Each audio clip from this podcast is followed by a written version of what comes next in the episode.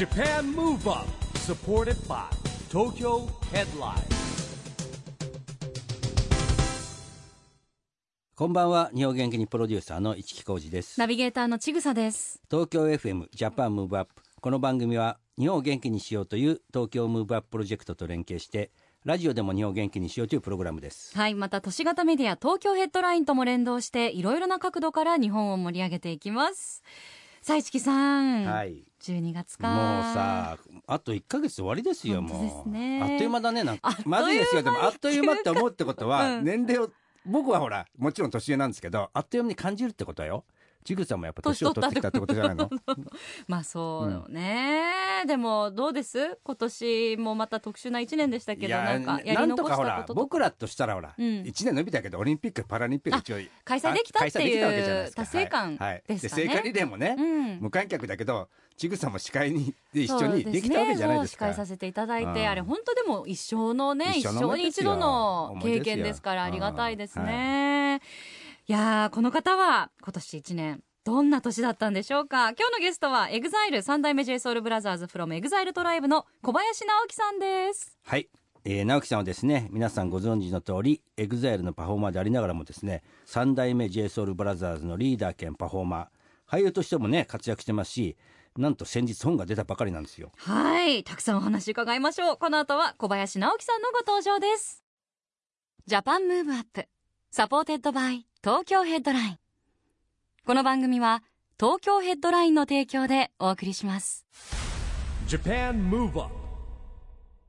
それでは今夜のゲストエグザイル三代目 JSOULBROTHERS from エグザイルトライブの小林直樹さんです。こんばんは。こんばんは。よろしくお願いしよろしくおます。願いします。スタジオにはかなりお久しぶりですね。スタジオはあの記録を調べた2013年6月だからちぐさいないんですよ。そうなんですよ、うん。私が番組最初に入る直前なんですよね、うん。はは8年と半年ぶり。はい。でけど途中でうん。仙台で、そうそう仙台のあの、復興支援で行った時に、はい。直樹に出てもらってるからねそうですよラジオ。ね、それ以来いろと番組お世話になっています。あ。りがとうございます。今日もお忙しい中いやでも前回ねお会いした時からはまたいろいろ世の中が ガラッと変わっているわけですけれども、うん。直樹さんははい。いかがですか、あのコロナ禍のね間ね。ライブが中止になったりとか大変なこともたくさんあったと思うんですけど、どういうふう去に年がまあいろいろと企画をしていた興行があったんですけれども、うん。はい。それがほとんど中止になりましうん。て、でまあ今年にかけて、えー僕は EXILE と三代目 JSOULBROTHERS 兼任している中で三代目が10周年だったので、うん。そういったものをどうやってこうお応援してくださっている皆さんと共有したいお祝いしていくのかっていうところでこう10周年イヤーっていう形に考えを変えまして今年から興行が実際に行えてたりとか、うん。先日11月10日デビュー日にはベストアルバムもリリースすることができましていろいろあったんですけれどもなんかそういった時間も積み重なって、えー、と一つのこう10周年っていう記念を迎えることができたので今こう結果としては自分としてはこうすごくいい形で、うん。えー2021年の締めくくりを迎えている感じです。今回のアルバムでいうとこうファンの皆さんから応募いただいて、うん。あの曲を選んだりとかもしたんでなんか今までの活動とは確かにちょっと違った、うん。コロナ禍を経てこう目に見えないけれども力強い絆とかうん。つながりみたいなのを再確認するような1年だったのかなとは思いますね。うん。そうですね。なんか立ち止まってこうゆっくり考える時間もね、まあポジティブに考えれば、はい。はいはいまあできすぎちゃったかもしれないけどね。確かに、うん。確かに。でも十分にあってうん。よかったなと、どうでした？いや僕はねどちらかというとやっぱりオリンピック・パラリンピック1年伸びたじゃないですか。いや本当ですよね。でね我々ほら LDH の皆さんお子さんとギリシャ行くとかいろんなのがこうなくなっちゃったりしたんだけども、はいはいはい、まあ、聖火リレーをなんとかね無観客でねライジングサンプロジェクトでやれて哲也が。はい。だからなんとかすごいそれは救いでしたね。できなくなったんじゃ、無観客なりにも子供たちと宇佐哲也とライジングサンプロジェクトできたのとやっぱりこう会食とかもこう行動制限されたことによって、はい。僕なんかねまあそうなんですけど毎日会食お酒とか飲んでた中でいうとこの年になってですね人間性を取り戻してみたいな、健康に健健まあ、康な日健康もあるしこうゆっくり考えれる時間ができた、うん。ご家そうですね。族との時間もね増えましたしね。家族とかもうほんと一生分ぐらい家にいたからねもうね。うん。2年間で。確かに。うん、だからそういう意味ではあのままこういろんなこう勢いってガーッといいくことよりも、まあ、結果論なんですけども、まあうん。ポジティブシンキングがで良かったなっていう確かに。うん気がしますね。あのこう自分の中で区切りをつけていくって本当大事なんだなってうん。この期間に改めて自分も感じまして、まああのライジングサンプロジェクトも、あの映像で見させていただいて、うん。自分も現地に行かせていただいて、ダンスレッスンをしたりっていうののこう一つの到達点があってそれを次につなげていく、うん。じゃあ次はどういうふうにしていくんだろうっていうのをこう改めて考える時間とうん。タイミングがあるっていうのはすごい大事だなっていうのはなんか思いました。うん。うん。まあ、あとねやっぱ元気が出るダンスみたいなのはラタタダンスみたいなねはいはい。3代目考えてくれたけどやっぱりこう子供たち元気づけるのにああいうのが必要なんですよね。うん。考えたなで、うん。ライジングサンプロジェクトもい一応一区切りついたんだけどこのコロナコロナ禍になったじゃないですか。やっぱはい。りいろんな地方で、やっぱりこう盛り上げるのにやっぱりこうしなんて言うんでしょうライジングさんに対するすごくこうプッシュってあるんですよね。へやっぱ楽曲がほらなんかこう、はい。疲れなんていうのかな復興支援でやっぱり大変な時からこう起き上がってくみたいのがあるからか、うんなんかこうすごく元気をもらえるうん。楽曲だみたいのがあるんですかね。いやーかもしれないですね、なんかこう今こうメンバーの手を離れて、うん。こう曲自体が皆さんに育てていただいて、うん。こうみんなの曲みたいに今なっているのが僕らとしてもすごく嬉しいなと思いますし、そのことでこう曲やエンターテインメントが皆さんのつながりを生むことができているっていうのはなんかこうグループとしてもとても進めていきたいことの一つでもあるので、うん。すごく嬉しいなと思います。ね、だからもうそのもうみんなのものですよね。LD、エグザイルトライブみんなのものうんに RISING SUN プロジェクトがなってんじゃないかなとメッ思うんですよ。セージかもしれないですね。そうですね、は前回ねご一緒した時も番組に出演していただいた時もライジングさんプロジェクトで仙台に行った時でしたけれども、もう56年ぐらい前うんですかね。ですかね、うん。でもその時から比べてやっぱ今お話伺っててもものすごくなんか直樹さんも大人っぽくなられましたよね。言ってるんですか？大人です大人なんですけどやっぱ雰囲気がなんか最近の直樹さん拝見してると、うん。本当にあの大人の成長したってことですね。いやその前回の 前ももちろん大人だったんですけど、うん。すごくこう私はあの前回もお話ししましたけど直樹さん昔そう二十歳ぐらいの時からダンサーの時からダンサーのこうイベントとかであのアンダーグラウンドの時から知ってるので、もう元気印の大きい元気な直樹っていう感じだったのが、今本当にあのリーダーです素敵な落ち着いた大人の色気みたいなのが、うん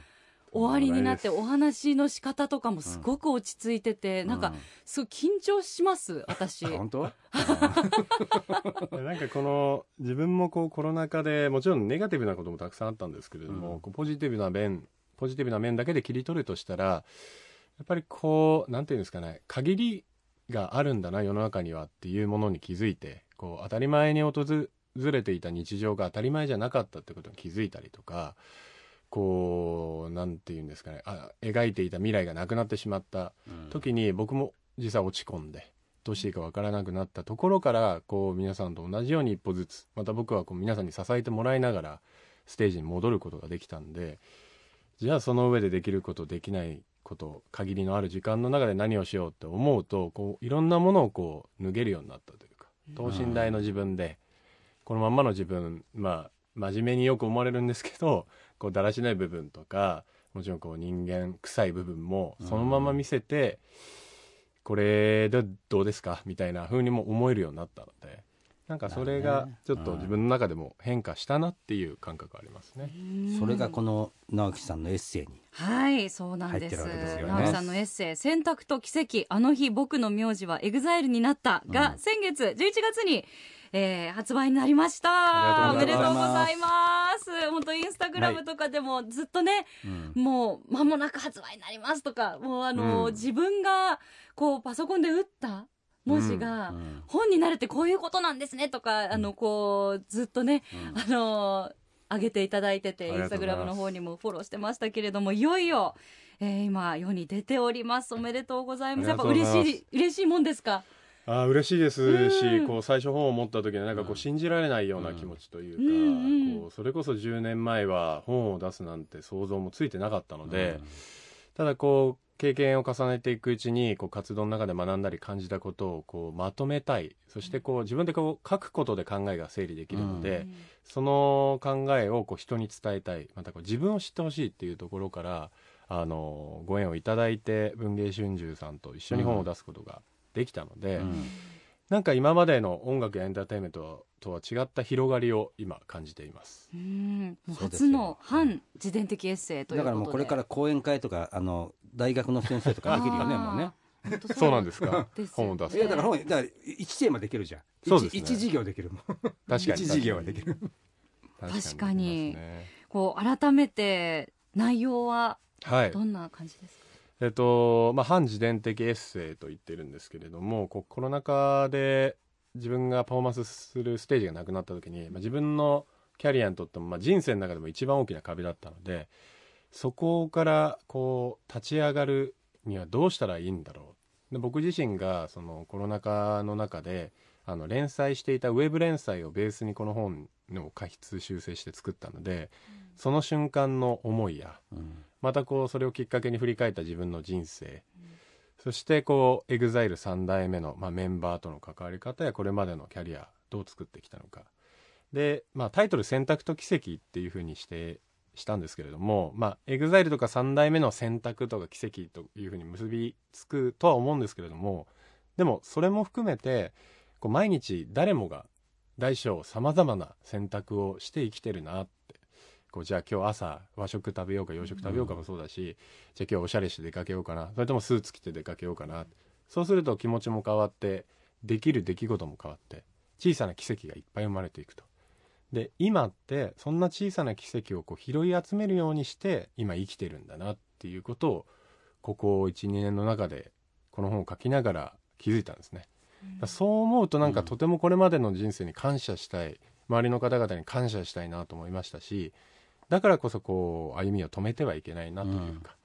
そのまま歩み続けていきたい。そして次の選択がとても楽しみになったんですよそう気づけたことで。うんあの人生本当に日常の中から選択の連続ですけれども、あのあえて伺うと直樹さんのこう人生の中でのうん。大きな選択ナンバーワンっていうのは何だったと思いますか、ナンバーワンっていうのはもう数えきれないほどきれないほどいっぱいありますね。あの今回の本もこう目次でこういろいろいろいろな賞をこう賞の名前をこう書いてるんですけれども、こうもちろん例えば応援してくださってる人が知ってるようなツアー名とか曲名とかメンバーの名前とかあるんでそれぞれ一個ずつ大きな選択だったなと思いますし、ただこうあえて一個挙げるとしたら今かなと思います。おおー。うん、この本をうん。出す時に、まあ、去年その連載をしながらどんどんどんどん内容が変わっていったんですよ。うん。っていうのはこう状況がどんどん変わっていったじゃないですか、うん。はい。来週緊急事態宣言に入る、うん。あれライブ予定していたのにうん。中止になって、あすごい申し訳ないなとか、でじゃあそのために次は何を準備しようかどうしようかっていうようなものも全部そのまんまあの修正せずにうん。当時の文章のまんま載せたんですよ。うんで今振り返ると例えば間違っていることとか、うん。今の考えとは違うなって思うこともあるけれどこのプロセスこそが僕の選択と奇跡だったので、うん。それをそのまんまこう皆さんに提示したことによってなんか自分もいろんなこうな肩肘張ってたようなものも脱ぐことができたと。でこのまんまの自分を出して、うん。そしてじゃあ残りの人生どういうことを達成していきたいかなってどういう自分どういうふうに生きている自分が好きかなっていうふうに考えて今いろいろな物事をちょっと準備しているのでなんか今が一番大きな、うん。うん選択。いいのかなこの選択でっていうのもありますし。うん。直樹さんがなんか選択するときに、本当あの些細なことでも重大なことでもいいんですけどうん。なんかこうちょっと迷ったときに指針にしてるものってあるんですか？今回があのその指針が大きく変わった出来事だったので、今まではこうどちらがワクワクするだろうかとか、うん。うんどちらが上がれ上に上がれるだろうかうん。みたいなような選択の基準だったんですけれども今はどちらがこう健やかにいられるかなっていう、うん。自分らしくまたこううん。大切にしたい人を大切にできるかなとでまあもちろんこう全てがいきなりうまく達成できるわけはなくこう自分の思いが定まった後にその定まった思いを達成できるような環境を作らないとうん。いけないわけじゃないですか。だからそこに出るラグで今こうやって苦しかったりとか、なかなかこううまくいかないもんだなっていうのもあるんですけれどもでもその先にあるものを信じてこういつかこう伝えられるといいなっていう思いも込めながらこうその基準だけはずれないように今一生懸命やっている感じですかね。うーん。でも今その指針本当に世の中的にもね、一番皆さん共感できる指針かもしれないですね。うん。まあ後から聞きますけどね、もううん。SDGs ピースコミュニケーションのうん、スピリットにまあ全くね、えーぴったしですよね。そうですんね。うんはい、一曲挟んでから、そのあたりも詳しく聞いていきたいと思います。さあ、曲なんですけれども、先月11月の10日に三代目 JSOULBROTHERS のベストアルバムニューアルバム、ベストブラザーズ This is JSB リリースされました。こちらもおめでとうございます。おめでとうございますめでたいこと続きですね。うんリリースがね、いろいろあって。で、ベストアルバムがファン投票によって厳選された楽曲を収録するなど、ファンの皆さんと、まあ、共同作業というか、うん一緒に作り上げたものなんですね。すね。これもね、あの今やっぱこういう時代ですからなんかこうなかなかねあの前ほど直接会える機会が減っても、うん。何かこうつながれるプロジェクトがあると嬉しいですよね。そうですね、うん。なんかこう皆さんが集まる場所みたいなものになるといいなっていうのは僕個人的には思っているので、うん。あの3代目自体が。はい。なのでこう3代目を共通の会話にしていただいたりとかあのこうやって投票したりとか、うん。あとこのコロナ禍の間ではこうフレーズを歌っていただいてそれを応募いただいて一緒に曲にしたりとかっていうようなことを少しずつやっていたので、うん。なんかこの10周年記念でもありますし、うん。10年間を振り返りつつ新たな一歩を踏み出したようなアルバムになったのであのとてもいい機会になりました。はい。しかもアルバムジャケットは日本を代表するクリエイティブディレクター佐藤柏さんによるものということで、これもまはいた素晴らしいコラボレーションですね。柏さんはあの LDH のロゴとかに売ってうんもお世話になっているので、こう自然と僕らのメッセージっていうのをこういろいろな形でもうすでに知っていただいていたので今回あの依頼させていただいてまああのやっぱりこう時代としてそうなのかさまざまなカラーが集まったようなそれこそ SDGs のマークにもすごく近いような感じであの表現いただいてこれはこう今までのいろんな出来事や応援してくださった皆さんそれぞれの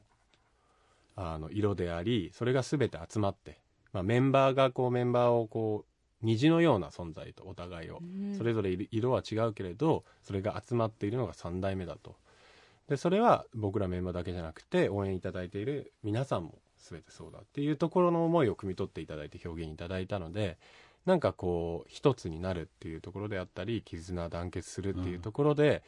リンクするものがあるからこそ表現が近づいていくんだなっていう僕自身も発見があったジャケットでした。はい、ありがとうございます。では、きっとね、メンバーの皆さんにとっても特別なパッケージになったと思いますが、今回はじゃあ、アルバムから聞いていきたいと思います。曲紹介お願いします。はいそれでは聴いてください三代目 JSOULBROTHERS ハニー Japan Move Up 11月10日にリリースになりました。ベストアルバムニューアルバム、ベストブラザーズ This is JSB よりニューアルバムの方からお届けしました。三代目 JSOULBROTHERS from EXILE トライブ、ハニーでした。さあ、そしてライブも決まってるんですよね。もう間もなくでございます。三代目 JSOULBROTHERS ライブツアー2021。This is JSB ファイナルシーズン12月11日土曜日12日日曜日京セラドーム大阪。12月25日土曜日26日日曜日福岡ペイペイドーム。26日はライブビューイングもはい。やるんですね。はい。まあ、こういった状況の中で少しずつ状況も改善しているので、あの再追加公演として、えー12月に大阪と福岡でやらせていただくんですけれどもあのまだまだ状況もあの不安な方もいらっしゃるのでライブビューイングという形で26日ファイナルは、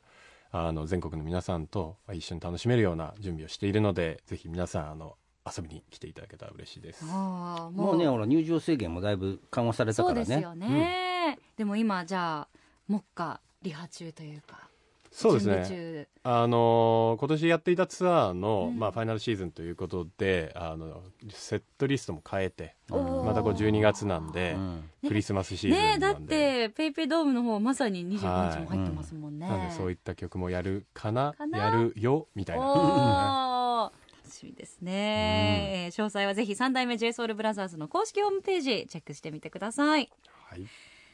さあ今夜のゲストは EXILE 三代目 JSOULBROTHERS from EXILE トライブの小林直樹さんです。後半もよろしくお願いします。よろしくお願いします。直樹さんこの番組はですね、はい。えっと、オリンピック・パラリンピックを目指している時はね日本元気にアクション宣言だったんですけど今はですね、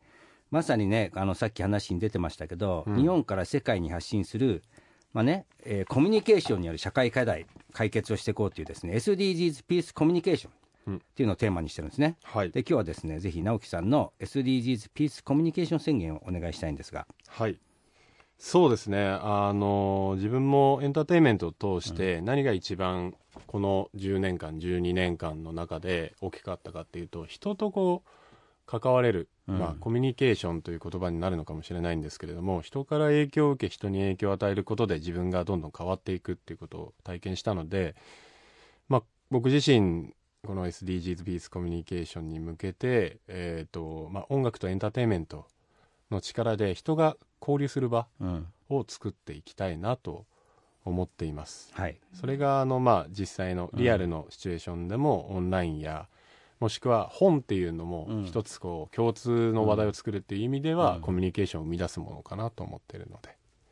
はい、はいありがとうございます。うんまあ、コミュニケーションのツールね、やっぱりこう、コロナ禍になって世界中がやっぱりこう分断が起きたりとか、まあ、オンラインとかっていう新しい書もあるんですけどね、なんかやっぱそういう今、あの直樹さん言ったように、いろんなこうコミュニケーションの手段みたいのっていうのがね、まあ、多様化してくるっていうか、もう世代も超えてね、本当に楽しみであるし、これからどうなるんだっていうこともありますしね、もうそういう中で、やっぱり大事なことはコミュニケーションですよね。うんうんうん、思います、うん。僕自身興味があるのが、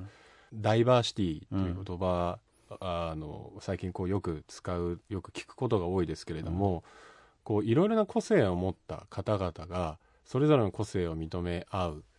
世界っていうのはすごく面白く楽しく明るい世界なんじゃないかなっていうのを今回パラリンピックを見て思いまして、うん。特に車椅子バスケめちゃめちゃかっこいいと思ったんですよ。うん。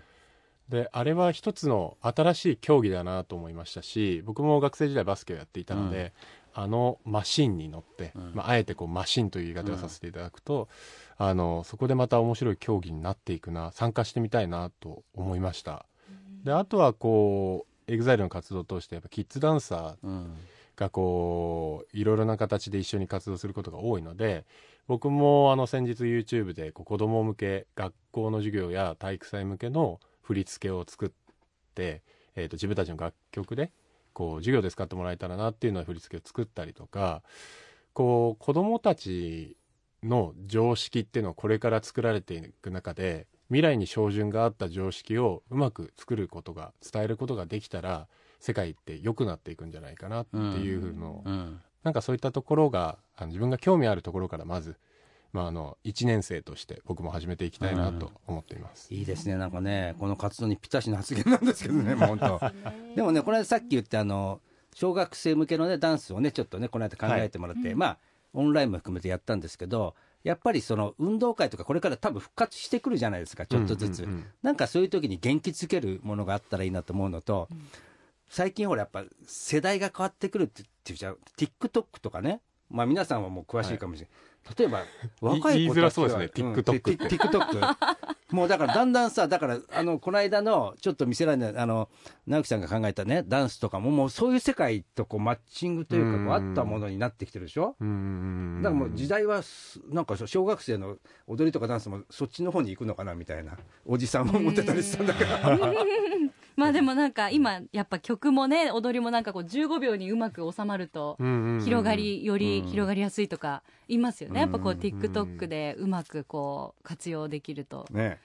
なんか先日あの NHK, のプロデューサーの方とこう話をしていてこう踊りってノンバーバルなコミュニケーションなのでこう初心者も、えー、と玄人もあの言語の違いやいろいろな違いがあってもまず一つになれるうん。つながることができるツールだと。でその中にどんなものを込めるのかっていうのがプロフェッショナルの仕事の役割で多分僕で言えばあのリズム感のない人やあの身体的能力に自信のない方は、こうそこでもし苦手意識を覚えたらダンスと一生離れてしまうじゃないですか、うん。そうではなく楽しめるうん。ような振り付けにしないといけないなと思いますしその中で自然とリズム感を養ったりカルチャーを学んだりみたいなことを忍ばせるっていうことがやっぱ自分のキャリアとうん。あのスキルを使ってできることなのかなと思うのでこういったことを誰かとこあのコラボレーションしながらあのなんか世の中をハッピーにしていけたらいいなっていう思いがあります。素晴らしい。ありがとうございます、もうまだまだお話を伺っていたいんですけれどもあっという間にお時間が迫ってきましたので。じゃあ最後にあの2021年ももう終わりということで直樹さん今年ちょっとどんな年だったか来年はどんな年にしていきたいか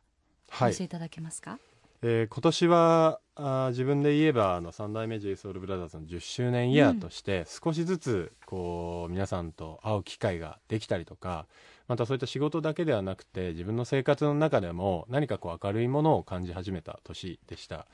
えー自分の新しい一面を知っていただいたりとかあのそれを受け入れてもらえたことですごく自信になりました、なので来年は今度はあの EXILE が20周年イヤーなんですよ、うん。なのでその10周年と20周年をつなぐような、まあ、先ほどの本がそういう本になればいいなという思いでも書きましたし、なんかこれからまた状況がどんどんどんどん良くなっていくことを願ってこうまた新たに一つになるその一つになるなり方っていうのはさっき市木さんからもありましたけど僕ら新しい方法も知ったので、うんその中からいい形をそれぞれが選んで、なんかみんなが健やかな心地いい世界に来年はなるといいなと思ってます。はい、どうもありがとうございます、えー今夜のゲストは EXILE 三代目 JSOULBROTHERS from EXILE トライブの小林直樹さんでした。またぜひスタジオにも遊びに来てください、ありがとうござい。まありがとうございましした。たありがとうございました。Japan Move Up, ここで毎月第2月曜日発行のエンタメフリーペーパー東京ヘッドラインからのお知らせです。東京ヘッドラインではオリジナル記事が大幅に増加しています最近の人気記事は？エアバッグが洋服に。六本木メルセデスミー東京でエアバッグコンセプトコレクション開催中。シネマファイターズプロジェクト第4弾。昨日より赤く。明日より青くから。真夜中の一人たち。主演の関口メンディー。水のない海。主演の小森隼さんにインタビュー。ここは SDGs を実現した世界。みんなで作る80分の1の未来。SDGs ピースコミュニケーションシティ。ザ・ランページ from EXILE トライブ浦川翔平さんのコラムバズらないとイヤー第15回。 THE RAMPAGE 浦川翔平からノーリミットのバズりの理由を探る。などがよく読まれていました。その他にもたくさんの記事が毎日更新されていますのでぜひ東京ヘッドラインの SNS をチェックしてくださいね。Japan Move Up 今日は EXILE 三代目 JSOULBROTHERS from EXILE トライブの小林直樹さんに来てもらいましたけどまあねちぐさんはあのね直樹とはねかなり古い付き合いでまたほっほっこりとした声をもしてましたけどなんかー本当に何か感心してるけどすごい大人。大人なんですよもう彼は。ですか。そうですよね。本当もうたまにしか会わない親戚のおばさんみたいななんそうそう。か心境になっちゃって。もうなんかすごく成長したなみたいななんかちょっとうるうるしてなかったのか。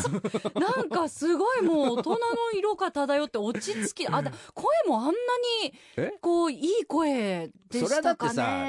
ねあの二十歳の頃からの付き合いなんでしょ？違ううん。17年経ってんですよだやってるからってもうか、ねなんかすごい深くてこう優しい語り口調で。やばいよ。ちぐさが成長しないと置いてかれてますよ。本当ですね。でもなんか最後あのスタジオ出られる時は、はい。今思ってること全部言えたなって言いながらね帰られてそれがすごい嬉しかったですね。どうしますだってかなり編集難しいですよ。ね いっぱいおしゃべりいただきましたけれども。でもねもうこれを聞いたら今うん。直樹さん考えてらっしゃること全部分かっていただけるっていうことなんではい。嬉しいですね、あの今オンエア聞いていただいてる方、えー少し長いバージョンがオーディにあアップされてますのでオーディだとしかもはい。全国から聞けるんですよねそうですね。はい。明日くらいにはアップされますのうん。でぜひ合わせてお楽しみいただければと思います、い、やジャパンムーブアップ。今週はお別れの時間ですが次回も元気のヒントたくさん見つけていきましょう。はい。これからもみんなで知恵を出し合って日本そして世界をつなげて地球を元気にしていきましょう、はい。ジャパンムーブアップお相手は一木広治とちぐさでしたこの後も東京 FM の番組でお楽しみください。それではまた来週。 Japan Move Up supported by Tokyo Headline。この番組は東京ヘッドラインの提供でお送りしました。